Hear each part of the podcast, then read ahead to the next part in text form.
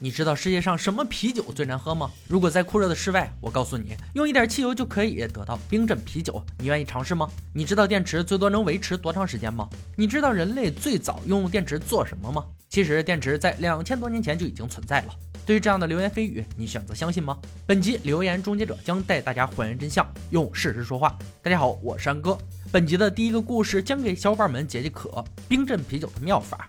这则留言发生在越南，越南人在野外想把温啤酒变凉时，就会把啤酒埋进沙堆里，再倒上些汽油点燃，等再挖出来时，啤酒就会变得很冰凉。我们的老朋友杰米亚当依然要用严谨的实验证明这则留言的真假。二人来到酒吧实地考察，从酒吧老板口中得知。啤酒最佳饮用温度是三度，接下来他们就要以留言的方式将啤酒温度降到黄金饮用温度。其中道理如同蒸发的水会吸收周围环境的温度，燃烧后的汽油也会吸走大量啤酒的热量。实验前测试啤酒温度为十八点五度，倒上零点九升汽油，开始点火。此时温度计显示啤酒周围温度降了四分之一。等火苗熄灭，他们将沙子里的啤酒挖了出来。相比较之前的十八点五度，竟然还高了很多。显而易见，点燃汽油来降低啤酒温度的留言已被破解。就算这则留言是真的，我也不会想喝那种沾满沙子和汽油味的啤酒。虽然留言已被破解，但实验并未结束。也许二人有更好的方法来降低啤酒温度。兄弟二人决定针对啤酒做些实验，看一下冷却啤酒的标准时间是多长。为了找出最快的速冻冷却啤酒的方法，他们选择分别把啤酒放入冰箱和冷藏室。除此之外，还尝试了冰块降温、冰块加水降温和冰水加盐降温，以及用液态二氧化碳降温。小伙伴们，你们觉得哪种方式降温最快呢？最终实验结果显示，五分钟冰水加盐温度为两度，冰水温度为六度，冰块温度是十三度，冷藏室和冰箱的温度分别为十二度和十五度，而灭火器的二氧化碳仅用三分钟就达到两度。如果小伙伴们只有五分钟时间想喝到冰镇啤酒，建议可以用冰水加盐的方式尝试一下。但要想更快喝到冰镇啤酒，浪费一个灭火器就得不偿失了。为了聚会达人得到最佳方法，杰米与亚当选择回到实验室。他们要各自制作能在三分钟内 速冻啤酒的装置。亚当计划做冷却漏斗，用铜管缠绕干冰，啤酒再通过铜管流出，就能实现降温。杰米采用的方式则不同，他将加热好的金属板卷了起来，准备放进液态氮中冷却，最后再加入啤酒中吸收热量。到底冷却漏斗与散热棒谁能笑到最后，还需要一场测试证明。亚当的设计率先进行，在箱子里放满干冰。接着将常温啤酒倒入铜管，摸着流入杯中的啤酒，亚当有些担心，他的方法可能太好用了，导致铜管温度过低，让啤酒结冰，所以啤酒才无法立即流出来。测试温度为零度，看来他的进展不错。做好准备的杰米也来试试效果，将散热棒放入零下二百度的液态氮，再放入啤酒中进行冷却，可测量温度没有下降，并且大部分啤酒还被浪费。第一轮的测试，二人表现都不太理想。接下来回到酒吧进行最后测试，裁判是酒吧老板。第一个测试的还是亚当，由于干冰温度太低，他改为冰块加盐的方式。经过一分多钟才流出来啤酒，测量温度为七度。从裁判品尝的表情就知道这不及格。轮到杰米的表演，液态氮的烟雾充斥整个吧台，效果拉满的金属棒放在啤酒中吸热，最后用了一分十五秒让啤酒温度降为六度。经过裁判的品尝，不出意外，同样不合格。出手的二人紧急宣告实验停止，留言破解。可此时制作小组却在调查另一则留言。这个故事发生在一九三零年的伊拉克首都巴格达。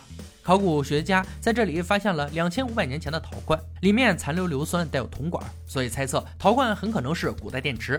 为了证实此事，凯利与史蒂加前往陶制工厂。专家称这个陶罐很可能是赤陶。于是，姐妹花二人开始制作陶罐。经过专家手把手教学，终于他们做成了十个赤陶罐。接下来就是往赤陶罐里放入合适的金属。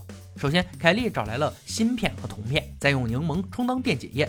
酸性的柠檬会使铜片上的电荷传至芯片上。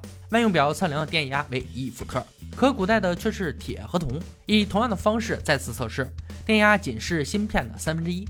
更换葡萄汁和醋，结果还是相同。为此，制作小组展开大规模工程，将收集好的柠檬汁倒入罐中，再将制作的铜管以铁棒插入陶罐，把塞子塞紧，继续测量电压。万用表显示零点二六伏特，电压依旧不高。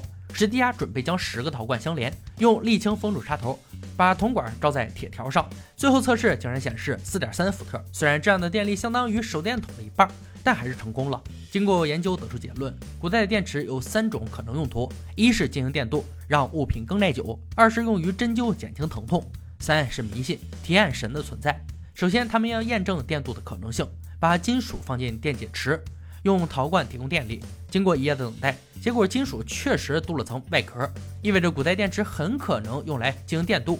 接着就要验证针灸减少疼痛的可能性，使地下手部扎满了针，再用古代电池进行供电。没过多久，针上传来热量，就让他疼痛难忍，减少疼痛是不行了。看来更合适当酷刑道具。最后就是要证实迷信的可能性，他们仿造了圣经里说的约柜，凯利还为此雕刻了约柜上的两尊黄金天使，喷上金漆，贴上金箔，并且增加了电流，专门惩罚不守十诫的亚当。此时的亚当毫不知情，伸手就摸向天使，强大的电流直接给亚当电蒙圈了。按这效果来说，应该没有不虔诚的信徒。通过以上实验可以证明本次留言属实，两千年前的电池确实是真的。来到本集的最后一个故事，汽车被高空扔下，车里的人是否能够存活？亚当与杰米看到这个问题，第一时间就想到了假人兄弟，趁这次机会正好把它重新修补。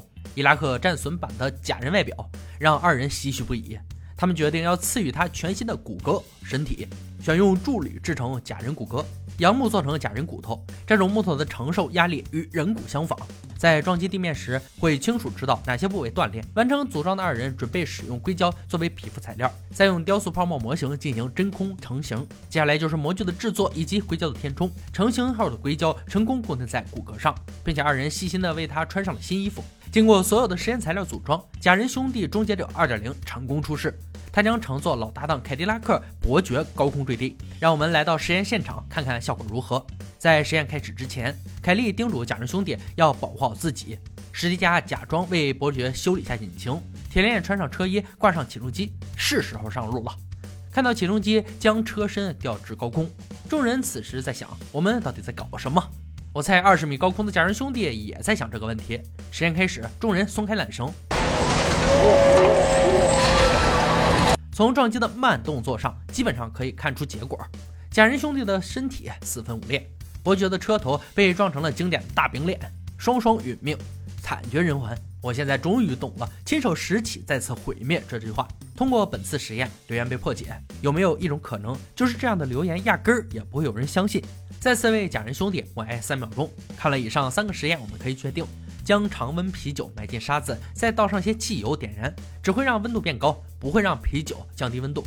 两千年前的古代电池确实是真实的，但是产生的电压并不大，实用性范围很小。汽车在高空下坠时，车里的人肯定会出事儿，更别说是悬在高空了。就在公路上出现撞车都会有伤亡。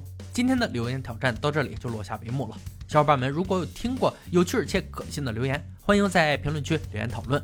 欢迎大家关注安哥，我们下期。